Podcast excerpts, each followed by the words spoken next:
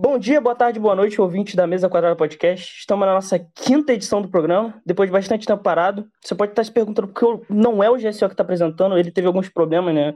Reuniões super importantes dele. É, e sou eu que estou apresentando, né? A qualidade do programa já é baixa, vai ficar pior do que o normal. Mas hoje temos novos participantes, começando por ele. Cândido, se apresente. Boa noite, meu nome é Gustavo Cândido, Estou é, aqui para falar sobre futebol brasileiro, futebol europeu e adjacências. Temos outro participante novo né, no podcast. Eduardo, se apresente. É, boa noite, como ele já disse, meu nome é Eduardo. É, queria estar agradecendo pela oportunidade que vocês estão me dando de estar aqui no podcast. É isso. GB, é, esse aí já é da casa, se apresente. Hoje vamos ter um podcast de níveis de análises totalmente precisas e não duvidosas, igual as análises do GSO, que hoje não teremos aqui, infelizmente. É, é isso. Eu acho que você já me conhece, né? Enfim, não tem por que eu me apresentar. Falta perigosa. Autorizado, Claudinho já passou, vem chute pro gol, bateu direto, voa para defender o goleiro no rebote, Claudinho lá dentro! Gol! Vamos começar com o primeiro jogo da rodada, que foi Bragantino e Bahia, né? Na casa do Bragantino. Bem, é, o, o Nabi Abichedi, no caso. Simplesmente uma vitória acachapante do Bragantino. 4 a 0 3 a 0 no primeiro tempo. E, e sério, é, eu vi esse jogo e eu fiquei surpreso da dominância do Bragantino, principalmente no primeiro tempo. O Bahia não fez absolutamente nada. O Bragantino, nos últimos nos últimos sete jogos, teve quatro vitórias, dois empates e uma derrota, 14 pontos dos 20 possíveis. Vem numa recuperação impressionante o time de Barbieri, né? Na 19 colocação até há pouco tempo e foi para 12. Eu quero saber a opinião de vocês, começando pelo Cândido, sobre a situação atual, tanto do Bragantino, tanto do Bahia, e também sobre como foi o jogo. Então, eu não consegui acompanhar o jogo, mas eu vi os melhores momentos, acompanhei os resumos. O Bragantino realmente amassou o Bahia o tempo todo com o futebol ofensivo do Barbieri, o Mano Menezes, como sempre, no futebol defensivo, né? Claudinho em excelente fase, eu acho que não fica pro, eu acho que não fica no Bragantino para 2022, 2021. E é isso, o Bragantino não, não tomou conhecimento da boa fase do Bahia, amassou o Bahia e agora estão o Bragantino pode sonhar em ficar na Série A ou almejar coisas maiores como uma vaga na Sul-Americana e o Bahia ainda não é, conseguiu se estabelecer com o Mano Menezes. Bem, é... boa análise, eu concordo completamente, eu não tenho muita coisa do que discordar. E, é... Eduardo, complete. É, realmente, o que vocês disseram foi pura verdade, não tem mais muito o que falar. Futebol vergonhoso por parte do Bahia. Não que o Bahia tenha um elenco mais vergonhoso. O Bragantino dominou o jogo todo, uma partidaça do Claudinho. Na minha opinião, acho que foi a melhor partida dele em todo o Campeonato Brasileiro. Fez gol, deu balão. É, eu não sei, eu não tô me lembrando agora qual foi o gol que ele deu assistência, se é que ele deu. A memória está falha.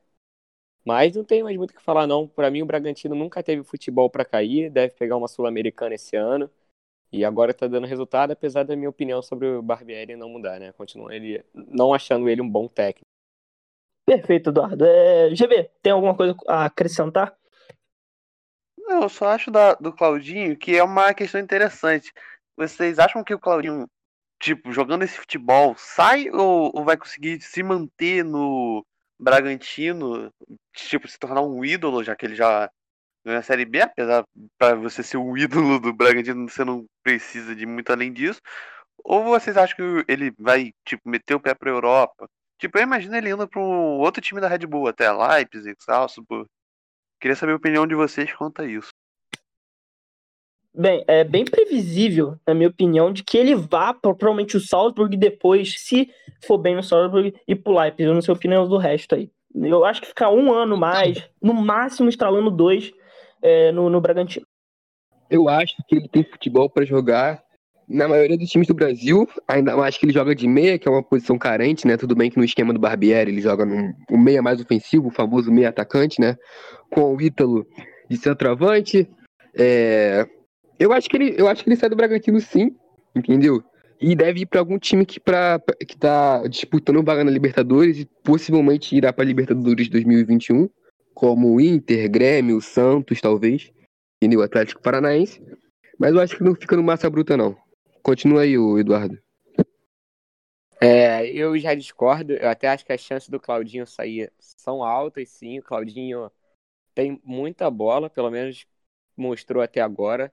Mas eu acho que o Bragantino vai tentar segurar ele por mais um ano, principalmente se o Bragantino conseguir uma Sul-Americana, o Claudinho tem tudo para jogar ela e virar, como o GB disse aí, o ídolo do, do Bragantino.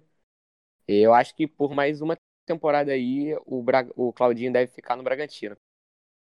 É, então já passamos sobre essa parte do Bragantino. Né? Boa, boa recuperação que tá fazendo, até porque não tinha time para ficar na situação que tava, né, de 19, assim, ninguém imaginava. Eu vi gente colocando o Bragantino brigando pelo, pelo G4, G6. Eu não acreditava, até pelo Campeonato Paulista que tinha feito, mas eu também não achava que ia estar tão embaixo. Né? E começou a se recuperar. Finalmente teve resultado do time de Barbieri. Frente na Libertadores, Cafanelli levanta, cabeçada do Thiago Heleno! Gol!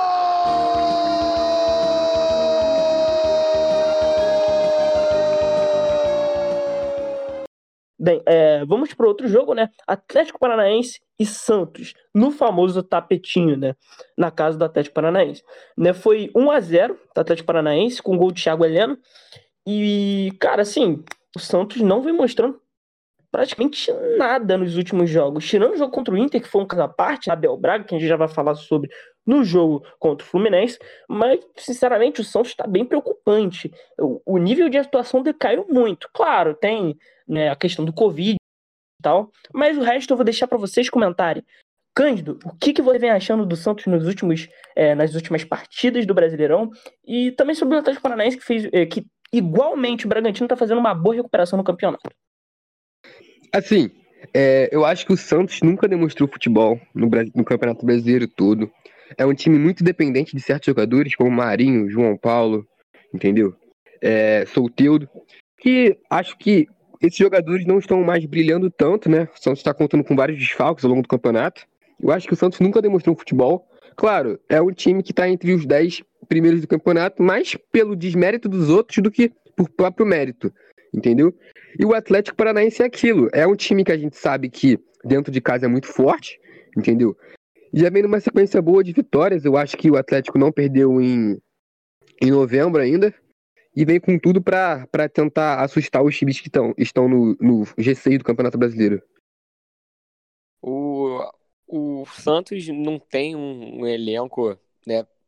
Não tem um elenco, sinceramente, nem para brigar por uma pré-Libertadores. Pré Era realmente muito.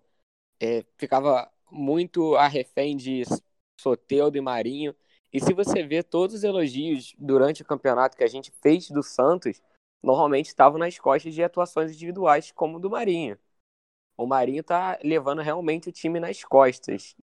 É, e os jogos que você vê aí que o Santos não tá com o Marinho é absurdo. Parece que o Santos perdido em campo. E esse aí foi só uma partida mal do Marinho, onde o, o Santos não conseguiu mostrar nada, porque o Marinho não jogou, o Santos não joga. Era pra ser muito mais de 1 a 0 porque Renato Kaiser perdeu muito gol perdeu muito gol e o Eric também perdeu um gol na cara, entendeu? É, o goleiro do Santos, acho que quem jogou foi o John, fez uma partidaça, agarrou demais. E foi isso, só não foi mais porque o Atlético não quis fazer mais gol, né? Vamos dizer assim. Cara, eu acho o futebol brasileiro no geral não dá para você levar a sério. De um ano você tava com o São Paulo, aí você destrói todo mundo jogando um bom futebol, apesar do seu elenco fraco, é, mas você tinha um time titular, um, um técnico bom, acabava surpreendendo e foi um dos, para mim, destaque, apesar do, por causa do elenco do Flamengo, etc. Um elenco muito mais barato do Santos. E eu acho e agora eles fizeram essa tipo genialidade. Você tem o São Paulo e você perde ele por falta de dinheiro, aí você contrata o Gesualdo e manda ele embora menos de seis meses, aí depois você contrata o Cuca pra você tentar proceder um trabalho de São Paulo. Cara, isso é bizarro. é bizarro. Tipo, eu não sei. Eu acho que é mais bizarro. Não mais bizarro, mas é no mesmo nível de bizarrice de você perder o Kudê e contratar o Abel, que vem fazendo aí um belo trabalho no Internacional. E a gente vai, É. vai falar desse jogo, né? Do Inter. Que... Sim, sim. É, só queria comentar, só queria complementar, né, a toda essa questão. Primeiramente, concordo com o Cândido, o Atlético Paranaense dominou amplamente o jogo. Se você for ver, principalmente no primeiro tempo, o Santos praticamente não viu a cor da bola, teve uma chance muito boa, porém só. Você não pode depender de uma chance, né? O, Santinho que pode garantir as coisas, mas sabe, principalmente está sendo escalado muito recuado, na minha opinião, mas é, ele não vai estar bem sempre. Não tem como se depender. Eu vejo muita gente falando, nossa, o que o Cuca tá fazendo no, no Santos é impressionante. Um elenco fraco, tá brigando pro G4, G6. Só que, cara, é uma situação parecida com o Odair Ramos no Fluminense, só que muito pior. Mas muito pior. Porque o time do Santos joga muito pior do que o do Fluminense. E, e, assim, a oscilação é muito mais bizarra. O time do Santos chegou a ter dois jogos que não finalizou o gol. Isso é tosco. É tosco. É, é impressionante. Usa o pé direito para novo cruzamento Bruno Henrique.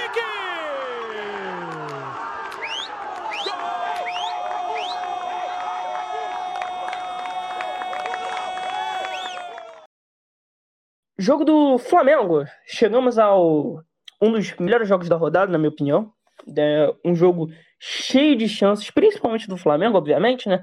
Mas foi um jogo muito bom. O Flamengo, com vários desfalques, desencantou contra o Coritiba. Certo que foi contra um dos times mais fracos do campeonato, porém jogou muito bem o Flamengo. Né? Teve muita chance, mas empilhou chances. No, ao primeiro minuto até o último minuto, teve chance no jogo inteiro. Poderia ter sido uma goleada acachapante, né? Já 3 a 1 já é um bom resultado, mas poderia ter sido muito mais se o Bruno Henrique e o Vitinho não fossem mais amebas em campo. É, cara, meu Deus do céu, eu acho que vocês vão comentar mais sobre. Só que eu queria saber o que vocês acharam da situação do Flamengo. O Flamengo antigo voltou? É muito cedo para se precipitar com, é, com o Flamengo e o Rogério, Ceni? Ou já, tá, já dá para tirar qualquer conclusão? Eu acho que com certeza se deve esperar mais, mas a tendência é que.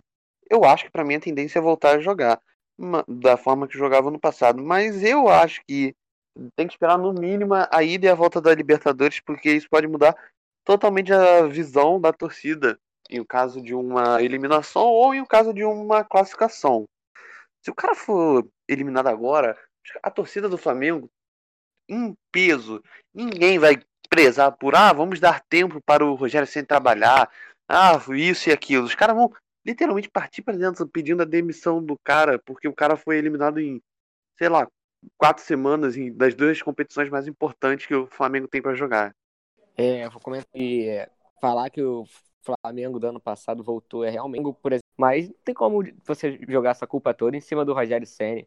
Tá pegando um trabalho que não foi bem aproveitado, um trabalho mal feito de Domenech, é, mal conhece o elenco, muito desfalques. O jogo contra o São Paulo, o Flamengo, se não me engano, tinha oito, oito desfalques. Desfalques importantíssimos, inclusive.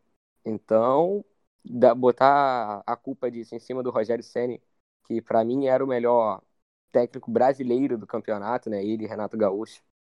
O Rogério Ceni estava fazendo o melhor trabalho no Fortaleza do que o, do que o Renato Gaúcho no Grêmio. Então, eu não acho que seja justo botar o peso disso na, nas costas do Rogério Ceni. É, assim, acho que, na minha opinião, claro, o Flamengo jogou, jogou bem, mas é aquilo, Bruno Henrique muito mal, muito, muito, muito mal mesmo, muito mal mesmo. É, a Rascaeta é, voltou a jogar na posição que ele jogava em 2019, é, jogando atrás do Bruno Henrique, né? Flutuando por trás do, do, do, Bruno Henrique. A Rascaeta jogou aberto na ponta e a Rascaeta fez uma partida mágica no Maracanã. E o Bruno Henrique jogou muito mal, muito mal. Perdeu, é, acho que perdeu três chances, assim, absurdas. Entendeu? Que se fosse o Bruno Henrique de 2019, faria o gol, assim, até mais gols. É, Vitinho muito mal também. E acho que o, o Curitiba é, só se fechou para não tomar gol. Acho que essa foi a estratégia do, do Curitiba no Maracanã. Em relação ao Flamengo de 2019, acho que o Flamengo de 2019 nunca mais vai voltar, porque aquilo ali foi um ano mágico, foi tudo deu certo pro Flamengo, né? Que o, é, mas acho que com a volta do Gabigol, o time de Rogério Ceni vai dar uma alavancada boa no Campeonato Brasileiro, pelo menos. Mas é, tava dizendo que para mim, como flamenguista, é difícil reconhecer que o Bruno Henrique tá jogando mal, né? Principalmente pela temporada do ano passado. Mas realmente são algumas partidas que você não acredita que é o jogador que jogou que jogou passado, né? O melhor jogador da América ano passado. É, tem muita dúvida aí sobre a fase do Pedro, porque sobre o Pedro bancar o Gabigol ou não.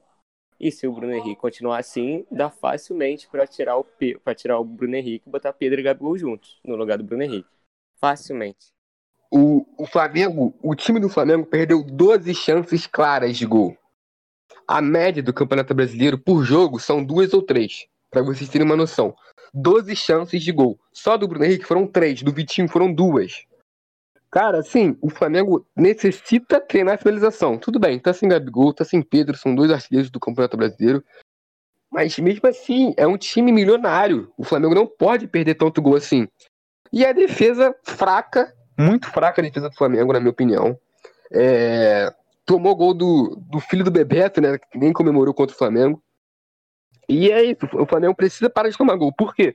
Porque na Libertadores é mata-mata com gol fora de casa. E aí, se ganhar de 1x0 lá e tomar 2 aqui, é eliminado. Entendeu? E então o Flamengo precisa resolver esse problema da defesa urgente e também do ataque de perder muito gol. Vai, o Rogério Senna vai ter um trabalho muito difícil à frente da, da camisa rubro-negra. Bem, é... sobre a questão do Bruno Henrique, cara, é, é aquilo, cara. O Bruno Henrique nunca tinha mostrado que era um jogador incrível. Como ele foi pintado e até que se mostrou realmente eh, ano passado. Ele foi claramente potencializado pela fase do time. Qualquer um seria. Rodinei em certos momentos foi. Querendo ou não. Os flamenguistas sabem que já teve alguns jogos do Rodinei que foram muito bons. Só que a gente sabe que, né, Rodinei. É, então meio que foi potencializado.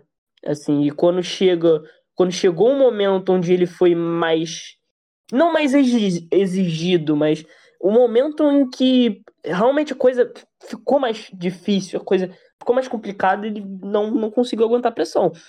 Ao contrário do Gabigol. O Gabigol, pelo que eu vi que ele mostrou esse ano, é, ele parece ainda ter muito do que foi ano passado. Não parece ser a mesma coisa porque eu acho difícil, porque ano passado foi o que o Cândido disse, foi um ano mágico para o Flamengo onde tudo deu certo, onde todo mundo jogou bem, onde o time engrenou absurdamente e ninguém parava. Assim, é, tudo deu certo. Essa é a questão. É, agora, de qualquer jeito, o Gabigol ainda mostra ser muito útil. Então, perder Gabigol, perder Pedro e ter que ficar com Bruno Henrique, que não tá numa boa fase definitivamente. Poucos jogos esse ano dele foram bons. E Vitinho, que eu não preciso nem comentar sobre o Vitinho, né? A fase dele é deprimente no Flamengo. É, ele, ele, já mostrou futebol em outros times, mas no Flamengo, infelizmente, não, tem, não, não deu pro Vitinho. É, então você ir com esses, esses dois caras de frente para fazer gol, é óbvio que eles vão perder um monte de gol. Eles são ruins. Sabe, pra, até para os times que não são o Flamengo, eles são fracos, vamos dizer assim. O Bruno Henrique nem tanto, mas principalmente o Vitinho. Entendeu? Vitinho, para vários times do Brasil, ele também é fraco. Mas enfim, acho que não tem muito, muito mais que comentar, né? O Flamengo amassou realmente. Não tem como, como você tirar uma conclusão disso, porque, cara, quantos jogos o Rogério Senna? Sabe, o Domenech tentou desconfigurar completamente é, o que, que era o Flamengo de 2019. É, então o Rogério Senna tá tentando recuperar alguma coisa. Então o Rogério Senna teve que recuperar um Flamengo que quase foi desconfigurado ali pelo Domenech, que, cara, sinceramente, eu, se eu ficar comentando aqui sobre isso, ficaria uma hora de podcast só sobre o Flamengo. Né? A situação do Flamengo é bem complicada, o Rogério sempre está tentando voltar a engrenar é, com o time. Parece que tá dando certo, tá indo para os trilhos certos, até pelo que mostrou na Copa do Brasil. Mas também não dá para falar nada ainda. Eu já vi muito, é, muita gente na TV, Sport TV, falando: nossa, olha aí o Flamengo de 2019. Será? Não dá para falar. Entendeu? Não tem como, impossível. Mau caratismo. Falar, falar que é. Entendeu? Enfim, é, a gente ficou bastante tempo no, no jogo do Flamengo. Vamos para outro jogo que tem todo o contexto por trás, né, que é o jogo do Goiás e Palmeiras. Trick de Paulo não consegue acompanhar na marcação. Golaço! Gol!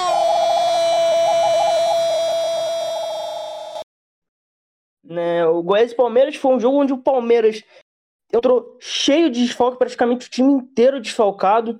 Bem complicado a situação do Palmeiras com relação ao Covid. Mas o Goiás conseguiu vencer depois de quantos jogos? Alguém sabe qual foi a última vitória? Foi contra o Inter a última vitória do Goiás? Mas, mas enfim, com gol no último minuto, um golaço de Miguel. Eu quero que vocês comentem a situação do Palmeiras, né? Mesmo que tenha perdido, mostrou muito nesse, eh, nesse, nesse campeonato não, mas nessa reta agora de campeonato é, com, com Cebola, com Abel, mostrou muito o que é o elenco do, do, do Palmeiras e o que, que ele pode entregar. Eu queria saber a opinião de você, Canito. É, então, acho o Abel Ferreira um técnico muito bom. É, acho assim, um técnico excelente. Para o Palmeiras vai ser muito bom, porque o Palmeiras não tinha um técnico com uma filosofia de jogo há muito tempo. É, claro, acho que a torcida nem ficou, nem ficou brava com o time com essa derrota para o Goiás, porque eram 21 desfalques. O Luiz Adriano se machucou no primeiro tempo e o Mike teve aquela expulsão bizonha, né? Aquela expulsão muito merecida o Palmeiras, mesmo com o em campo, ficou bem organizado. É, a defesa intacta do, do, do, Palmeiras, tanto que o gol do Goiás foi mais mérito do, do Miguel, né? Do que desmérito do time do Palmeiras, que acertou um chutaço de fora da área, para mim, o gol mais bonito da rodada. E eu acho que o Palmeiras consegue brigar pelo título sim. O Palmeiras tem, tá com o Rafael Veiga, que é um cara que tá levando o time nas costas, né? Tudo bem que o Palmeiras, coletivamente, é um time, um elenco é, com muito valor a agregar, os jogadores têm muito a agregar. E acho que é isso, não tem muito que analisar não, porque 21 desfalques é difícil até tirar alguma coisa desse jogo aí. Opinando sobre a situação do, do Palmeiras na tabela, eu acho que sim, ele vai brigar pelo título, vai ficar ali com Galo, Inter, São Paulo e Flamengo. Inter não, né? Mas o Palmeiras tem sim elenco para brigar, brigar pelo título. Sempre teve, desde o início do campeonato. Acho que ele sempre foi um dos favoritos, um dos cotados a ganhar. E acho que não mudou nada até agora. Teve um grande problema com Luxemburgo, né? E, mas eu acho que as coisas vão mudar sim. Esse jogo aí foi realmente consequência dos diversos desfalques que o Palmeiras teve. E um golaço mesmo. Então, o Palmeiras tem sim chance de brigar pelo título. Bem, sobre o jogo do Palmeiras, é... na minha opinião, independente dos desfalques por Covid, por, por várias outras coisas, tinha-se a necessidade de ganhar. Era quase que obrigação ganhar do Goiás. É, por quê? Primeiro, independente de, de muitos jogadores que entraram em campo com o Goiás serem incertezas e tal, né, cara, você olha para esse time e você fala: caraca, é melhor do que o Goiás, definitivamente melhor que o Goiás. Facilmente o Palmeiras conseguiria ganhar esse jogo, olhando assim antes da partida. Durante a partida, teve duas coisas que atrapalharam muito o Palmeiras. Primeiro, Luiz Adriano se machuca, sai do jogo. E segundo, obviamente, expulsão de Mike. Não foi o Abel Ferreira que mandou essas duas coisas acontecerem. Não é culpa do Abel Ferreira. Agora a questão é, independente de se teve culpa ou se não teve culpa, o Palmeiras precisava ganhar esse jogo. Cara, o Goiás era virtual rebaixado. Ainda é virtual rebaixado. Claro, a situação não é de ter arrasado de fato, porém, em nenhum momento o campeonato mostrou futebol para se recuperar. Não, parece não ter esperança pro Goiás. E chega lá e ganha do, do Palmeiras. Cara, o último jogo, o último jogo que o Goiás tinha ganhado foi contra o Inter.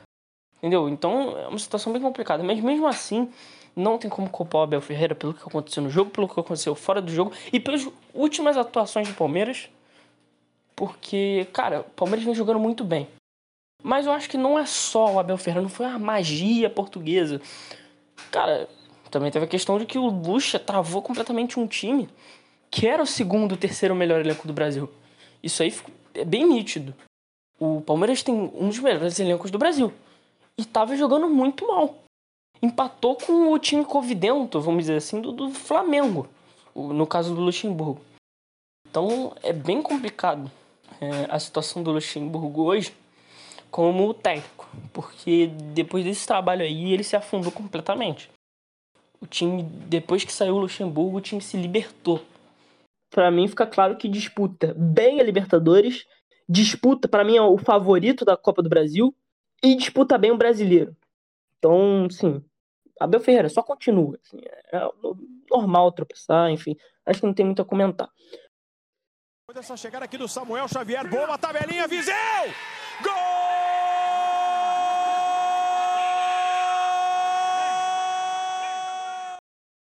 Ceará e Atlético Mineiro na casa do Ceará.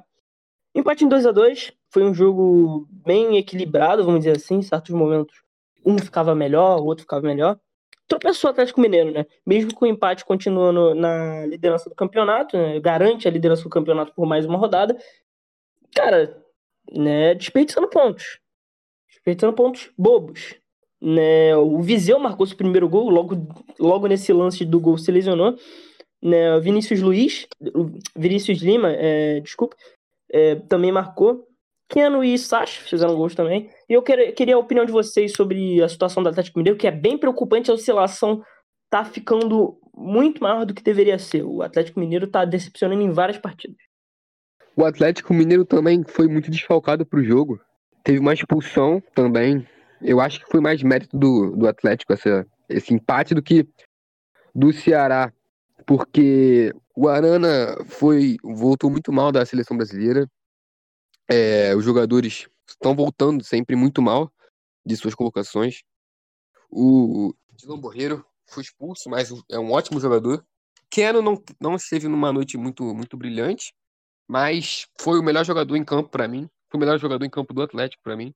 Sacha, muito mal desde que chegou ao Atlético. Muito mal não, mas não consegue é, mostrar aquilo, aquilo todo mundo se espera dele, porque a expectativa pro Sacha é sempre muito alta e eu, eu não concordo com isso. Mas fazer o quê?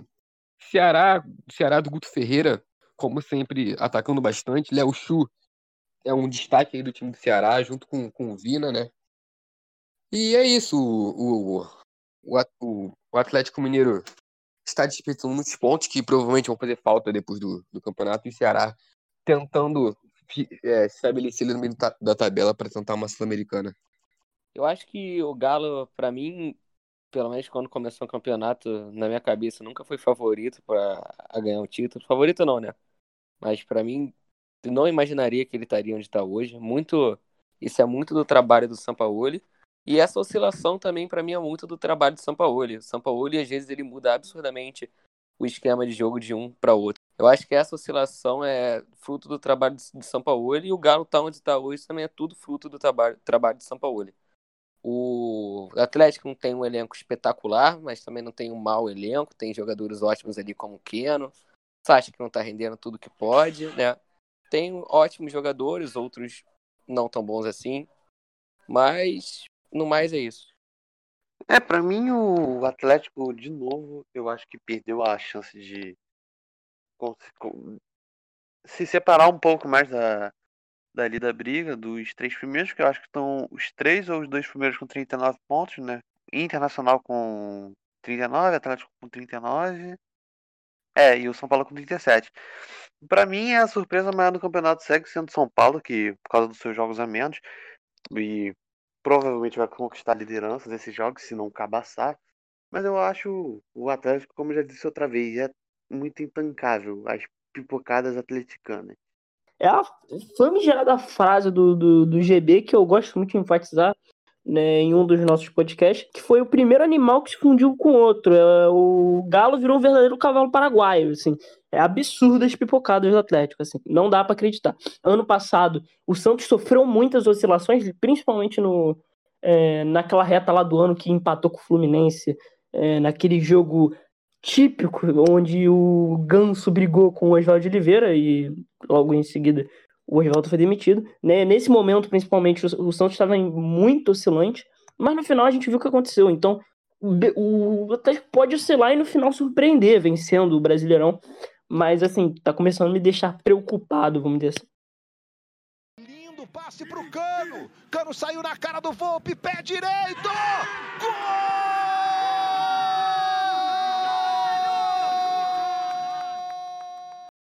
São Paulo Vasco da Gama. Jogo que terminou 1 a 1 com mais um gol do artilheiro Germancano, né? né? Praticamente o, o Vasco só pontua quando o Germancano né, faz gol. É, absurdo, assim, é, a dependência do Vasco da Gama pelo Germancano. Né? E do outro lado, o Luciano, né? O que eu gosto de chamar o artilheiro dos, gol caga... dos gols cagados, né? Fez mais um gol pelo São Paulo. E, assim, um gol muito bonito, por sinal. É... Cara, o São Paulo dominou o jogo, né? Mas, assim, foi uma dominância meio disfarçada, porque o Vasco planejou nessa dominância do São Paulo, né? Meio que soube sofrer, vamos dizer assim, né? Se defendeu muito bem o time do Vasco. Eu queria saber a opinião do Cândido. Prossiga aí, Cândido. Acompanhei só o segundo tempo do jogo do Vasco São Paulo. É, acho que o, o, Eu não gosto muito do estilo de jogo do Sapinto, mas eu também acho que ele não conseguiu impor o, o estilo dele ao Vasco. Entendeu? O time do Diniz, São Paulo, né? Não conseguiu atacar da forma que, que sempre ataca. É, Luciano não estava numa noite inspira, inspirada, apesar do gol. Acho que o, o, o Tietê foi muito mal. Quem foi muito mal também foi o Vitor Bueno, que, meu Deus do céu, não sei como a torcida do São Paulo aguenta ele, esse moleque, né? É, que ganha bem, mas não, não, não responde em campo. E acho que o, o, o Brenner também, que sempre faz um golzinho, não, não foi muito bem. Mas o, o Vasco poderia ter ampliado no primeiro tempo, ainda no primeiro tempo, só que não foi capaz, entendeu? O Cano sempre que ele, ele acha aquela, aquela bola dele, ele faz o gol. E o gol do São Paulo foi uma falha individual do, do time do Vasco, né? Aquela atrapalhada na, na lateral ali, do, de um moleque do Vasco, de um garoto ainda. E acho que o Vasco tem que se preocupar mais em, em não cair do que qualquer outra coisa, porque a situação tá muito feia. Acho que mais pela situação interna do que pelo, pelo futebol que o time tem mostrado em campo. Tudo bem que o futebol não é aquelas coisas todas, mas ainda tá muito no começo do trabalho do Sapinto, que tem tudo para dar bons frutos, mas eu acho que o Vasco tem que focar em, em não cair esse ano. E São Paulo provavelmente deve assumir liderança após os três jogos de que tem para disputar ainda. E deve. Acho que o São Paulo é o principal candidato ao título do Campeonato Brasileiro de 2020. É, acho que não tem mais muito o que falar. O São Paulo vai ser realmente um dos cotados para ganhar esse campeonato. Muito pelo que você já falou aí pela quantidade de jogos atrás, se não me engano, tem três jogos a menos e está colado nos principais candidatos né, a primeiro lugar. E eu queria falar mais sobre o Vai, sobre o Sapinto, que assim, cara, é, eu falei muito disso na demissão do Ramon, que nenhum outro técnico que se trouxesse para o Vasco, nenhum não, né, mas não daria mais resultado que o Ramon. Para mim, o Ramon tá fazendo um ótimo trabalho, ele pegou ali três derrotas consecutivas que mancharam ele, mas, cara, com o elenco do Vasco, ele tava fazendo o que dava, entendeu? Tava tirando leite de pedra do Vasco. O Ramon acabou que ele foi, acabou sendo refém do próprio sucesso no Vasco. Por causa daquelas três derrotas consecutivas, é, né? Mas aí, não tirando o mérito do Sapinto, ele tá fazendo o que dá, mas para mim não era para demitir o Ramon em nenhum momento. A demissão, completando Eduardo, do a demissão do Ramon é, foi ridícula. O momento que foi, e apesar das, das derrotas e do Vasco líder, que foi para mim até agora o momento mais intancável do campeonato. E então, é, Vasco líder foi um momento eu não consegui levar a sério e beleza, caiu, então, ah, perdeu a liderança, vamos demitir aqui o Ramon, porque a o Vasco vai brigar por o título e não, não vai teve esse choque de realidade achando a demissão, demitir o técnico, que eu achava mais um baita técnico promissor no futebol brasileiro. E apesar dele ter assumido, eu acho que o outro um time agora, eu acho que ele tá no CRB, Brasil de Pelotas, alguma coisa assim. Eu acho que vai ser uma ótima para ele, é, para ele desenvolver o trabalho dele em um time teoricamente com menos pressão do que o Vasco. É, eu já ia comentar sobre essa situação do, do Ramon Menezes no CRB. Né? Cara, assim, primeiro sobre o Ramon Menezes, a demissão dele no Vasco. Eu entendo o, a raiva da torcida vascaína de que, ah, venceu jogos na sorte, tem problema disso, problema daquilo, é teimoso. Cara, mas assim, o, o elenco do, do, do, Vasco tem peças muito boas, só que é um elenco fraco, é um elenco incompleto, é um elenco que perde uma, duas peças, fica completamente capenga. É um elenco muito dependente de, do, do Germancano e do Benítez, por exemplo. Né? O Andrei ficou muito mal depois da, de, na reta final lá do Ramon Menezes e até hoje não voltou no nível que, que o pessoal é, achava bom dele, o nível que o, que o Andrei estava. Né? E, cara, é isso, cara. Demite técnico é a solução brasileira, sendo que o sarrafo do Vasco nunca foi ser líder, nunca foi G4, nunca foi G6, nunca foi, foi G8. Cara, é, a realidade do Vasco é essa, infelizmente, né? O, você pode até olhar, caraca, mas no, em nome, o time do Vasco é bom. Sim, mas sempre vai ter uma peça outra ali que vai estar tá mal, que não se encaixam juntos. Entendeu? O técnico também não é mil maravilhas do mundo, então não vai fazer o, o time jogar incrivelmente bem. E, cara, é isso. Demitiu o Ramon Menezes, foi pro CRB. O CRB, é, depois de um longo período sem ganhar, é, com o Ramon Menezes, vem de dois jogos e duas vitórias, contra o Oeste, contra o Clube Náutico Capibaribe. É, e é isso o Vasco vai continuar com o Sapinto. Espero que deem pelo menos continuidade ao trabalho do cara. Só discordando de vocês em relação ao Ramon. O futebol apresentado pelo Ramon Menezes nunca foi um futebol bom, nunca foi um jogo bonito, nunca foi um futebol atrativo, nunca foi um futebol que é, é, tinha possibilidade de dar resultado. O Vasco brilhou naquele momento por causa mais do, dos gols do Cano. Mas se tivesse o Cano daquele time, o Vasco não dá certo. E agora, com o Cano que não tá numa fase igual estava no início do ano, não está dando certo. É... Mas o... acho que achei a demissão do Ramon justa, sim, porque não era um futebol com perspectiva de melhora, não era um futebol bonito, não, dá... não estava dando resultado. O resultado que o Vasco teve foi contra times mais fracos e por causa de Cano e Benítez, entendeu? Mas é aquilo, cada um com sua opinião. Acho que sim, o Ramon tem um potencial para ser um bom técnico, mas precisa começar de baixo. O Ramon pegou uma fogueira enorme no Vasco, entendeu? Acho que o Vasco hoje é um clube que tem mais fogueira no, no, no Brasil, assim, por causa de, de questões políticas, de dívidas, de elenco, enfim, de tudo, assim. Agora vamos pro próximo jogo. Realmente, cara, eu concordo com algumas coisas é, sobre você. Realmente tem a situação. O Vasco é uma fogueira, né? Principalmente a situação das eleições e tal, política. Mas, enfim, vamos pro próximo jogo, né? Olha a chegada mais uma vez, a saída do Cavalieri! Gol!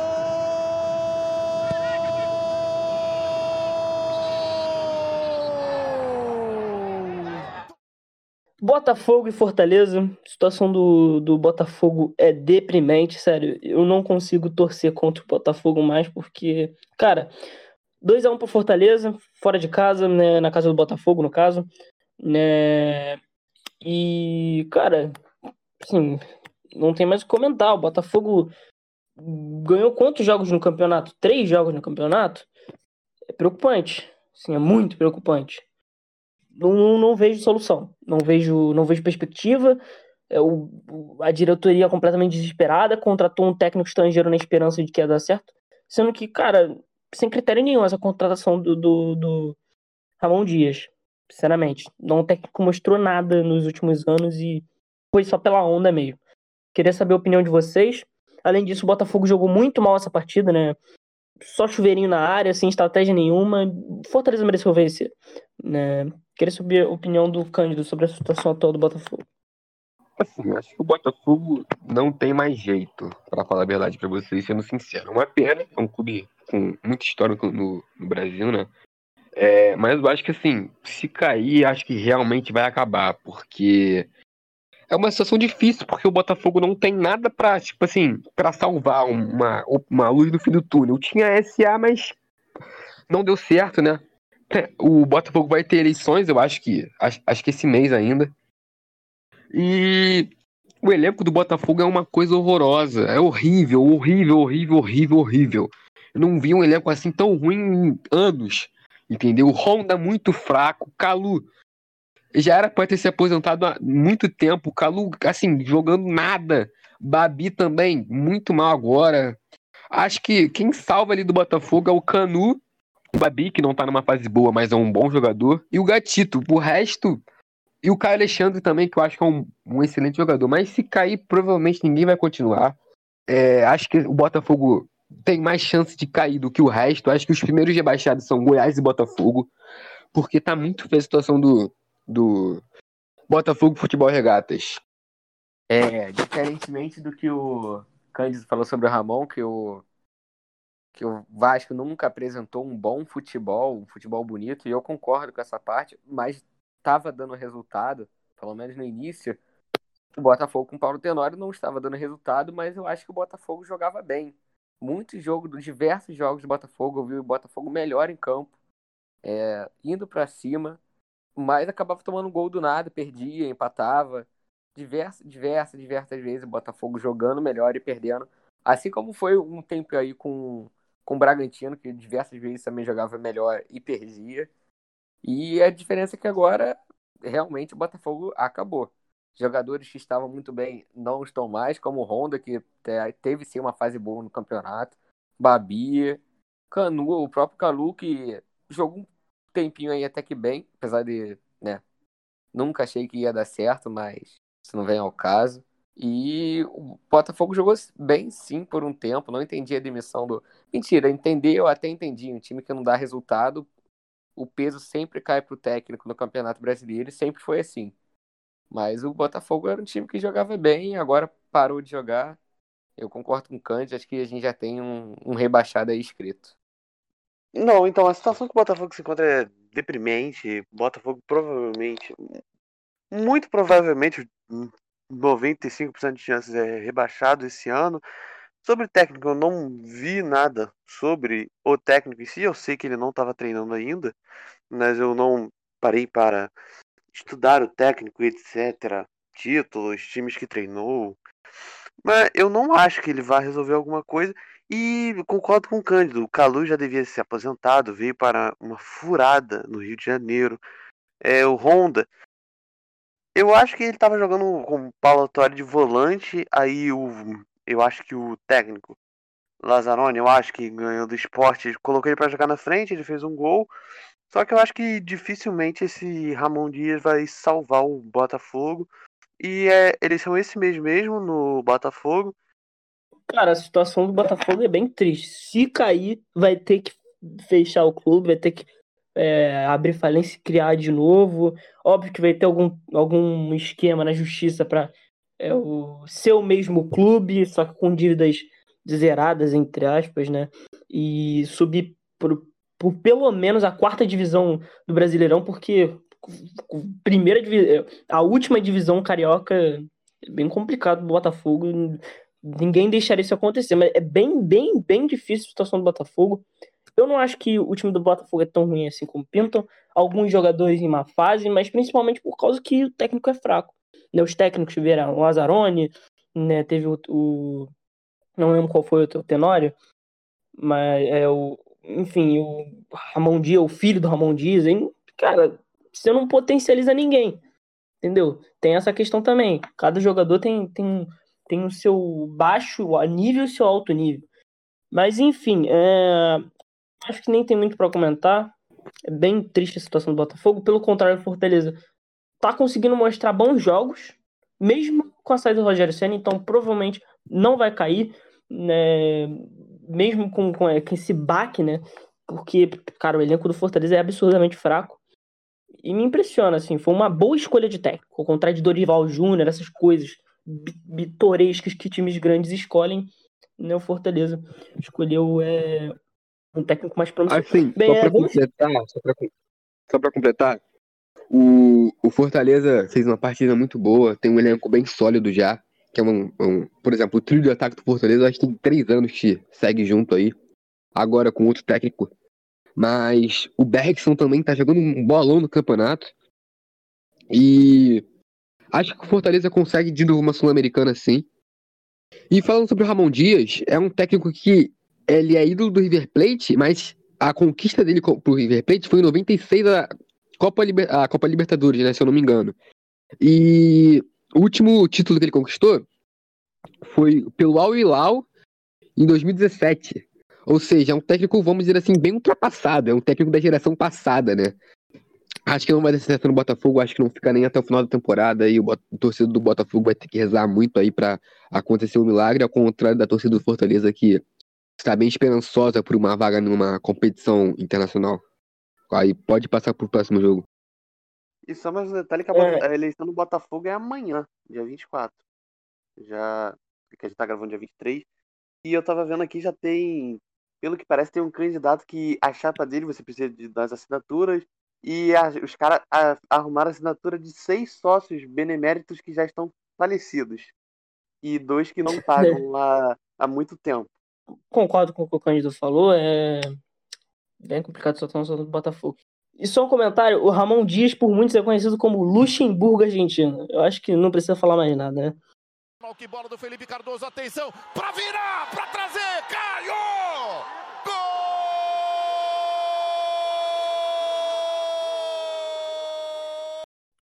Então vamos para os dois últimos jogos da rodada, né? Internacional e Fluminense, na casa do Internacional. Fluminense quebra um tabu de oito anos de não ganhar do Inter é, no Beira-Rio, com um gol olímpico, assim, oito jogadores do Fluminense fizeram um gol olímpico, isso é bizarro. É, e um golaço do, do também teve falha do Muriel, né? É, Internacional quebrou o placar. Eu queria saber a opinião dos nossos participantes, começando pelo Cândido. Assim, foi um jogo muito feio do Beira Rio. O Inter deu 13 finalizações pro gol, o Fluminense deu 7. Quer dizer, o Inter deu 13 finalizações, o Fluminense deu 7. O Inter deu 4 finalizações pro gol, o Fluminense deu 2 finalizações- ao gol, que foram os dois gols, né? O Inter teve dois gols anulados. É, O gol do Inter foi uma falha bizarra do Muriel, mais uma, é sempre a mesma falha, né? De soltar a bola. E o, gol, e o primeiro gol do Fluminense também foi uma falha do goleiro do Inter. Porra, achei a falha bizonha também. Mas é aquilo, o Fluminense no primeiro tempo atacou demais, o Inter ficou todo dentro do seu campo de defesa, mas o Fluminense não conseguiu dar um sequer chute a gol, né, no primeiro tempo. Acho que, é, acho que falta alguém para armar esse jogo, Nenê. Muito mal, mais uma vez. É, Iago Felipe se machucou, tá fora pelo resto do ano, acabou de sair aqui. O Odair vai ter trabalho para armar esse meio de campo. Eu acho que o Fluminense de Odair Helman é a maior surpresa do Campeonato Brasileiro, pelo menos até o momento. Para mim, o Fluminense desse ano ia brigar ali pela Sul-Americana, né? Décimo colocado. Jamais esperava que ele ia estar numa pré-Libertadores. Não na minha cabeça. Né? O Papai do Céu olhou para Odair Helman e falou: É você. E o Odair Helman era a lei do ex no Internacional. Esse jogo tinha esse jogo aí tava. Pra mim tava claro que o Inter ia perder, mesmo o Inter sendo favorito. É, por, por. Eu não sei. Tava escrito nas estrelas. Tudo deu certo. E o gol olímpico, pô, com todo respeito, ninguém tem a intenção de fazer um gol olímpico, faz um gol olímpico, né? Claramente não é possível. E é isso, não tem mais muito o que falar. Realmente o Inter dominou, mas o Papai do Céu apontou pra Odair Helma, não tem como. Cara, aí o que eu acho mais intancável ainda dessa situação toda é o Internacional agora. Porque o Internacional tava bem, apesar do seu curto elenco, é, brigando por liderança, etc. Aí você, como eu já disse, sai do Cudê, vai pro Abel Braga. E aí agora o Abel Braga muito provavelmente vai ser eliminado da Libertadores. Aí você vai demitir o Abel Braga e vai ficar o resto do ano todo tendo provavelmente jogado seu improvável projeto do título no lixo porque você perdeu o seu treinador, que uma das grandes surpresas do campeonato, porque ele não tinha o respaldo necessário que ele queria, porque tinha um elenco curto.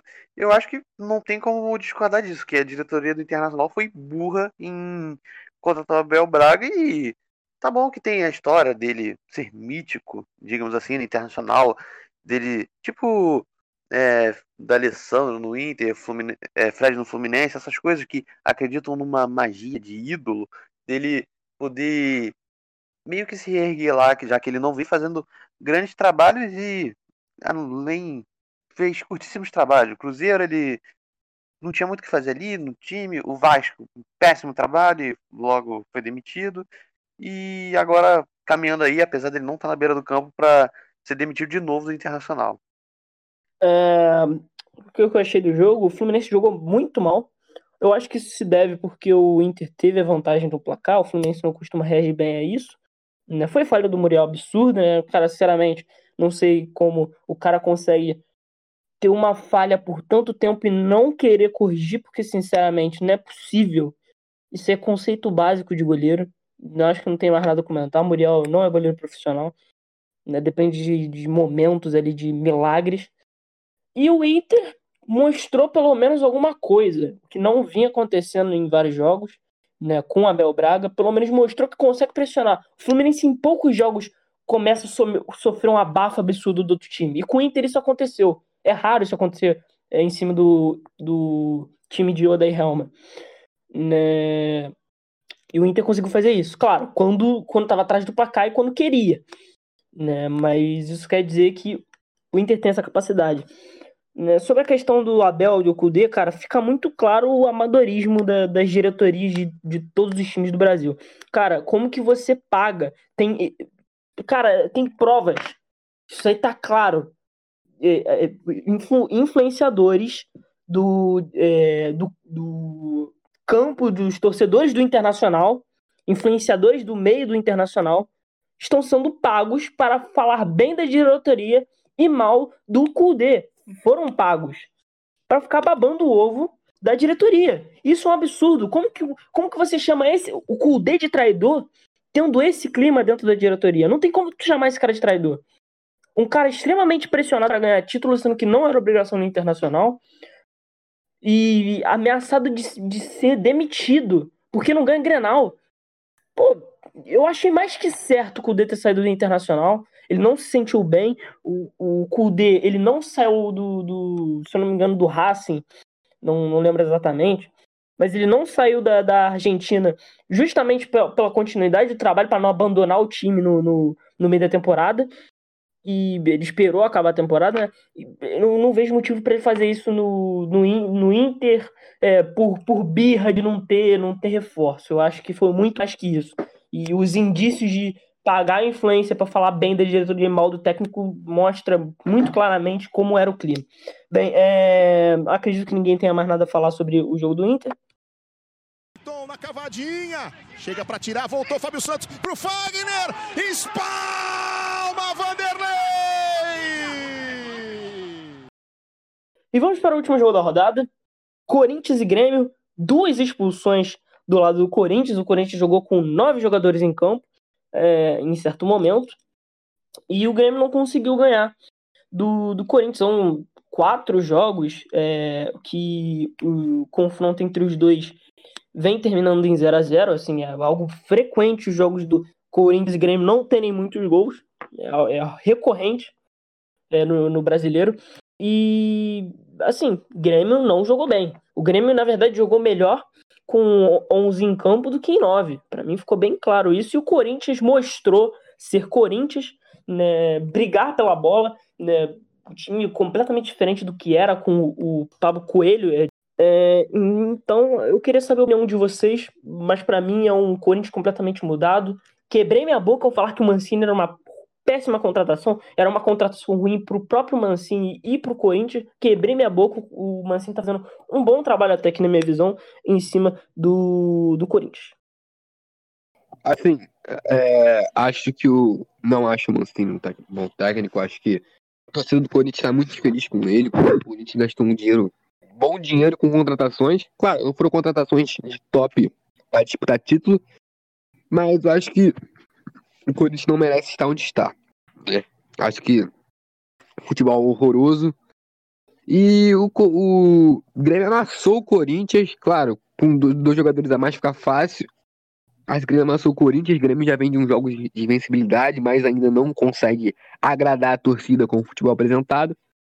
É, não tem muito o que falar desse jogo, não. Foi um jogo muito feio, entendeu? É mérito do Corinthians de ter arrancado esse empate aí contra o, o Grêmio. Não, o Corinthians saiu muito no lucro com esse empate, porque não me lembro de ter assistido algum jogo que um time com dois a menos não sai com a derrota. E, e o empate foi de bom tamanho. Sobre o Mancini, eu, eu achei que seria uma boa oportunidade para ele pro Corinthians, mas é, acompanhando por longe, eu não acho que esteja sendo tudo que parecia ser no Atlético Goianiense, que estava surpreendendo com um elenco curto e ruim. Também eu acho que não tem muito o que falar desse jogo. Na verdade, realmente foi uma massa do Grêmio, mas o jogo sem gol normalmente é um jogo chato, né? Gol é a melhor parte do futebol e Tem muito o que falar, não. Mérito do Corinthians por ter conseguido segurar com dois a menos e demérito do Grêmio por não ter feito a obrigação que era ganhar esse jogo. Realmente é isso, né? Na minha opinião, eu discordo que o Grêmio. O Grêmio realmente teve posse de bola, mas, na minha opinião, o melhor chance foi do Corinthians. O Corinthians merecia ganhar pela, pela garra que teve, né? Pela, pela vontade, né? O Grêmio não mostrou vontade nenhuma no segundo tempo de ganhar o jogo. É isso, né? Obrigado pelo, pelo pela participação, né? É... Enfim, é... segue, o, segue, segue o sexto porque o quinto disparou, né, meu amigo? Deem suas despedidas para o podcast. Começando pelo Cândido.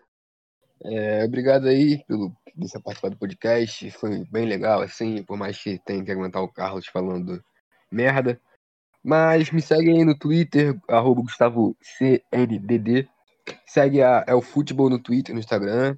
E é isso, fui nessa, vou comer, tô com fome.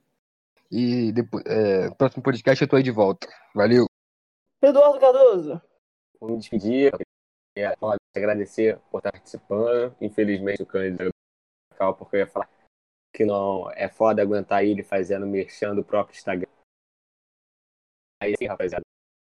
Vai, Mengo, tamo juntos.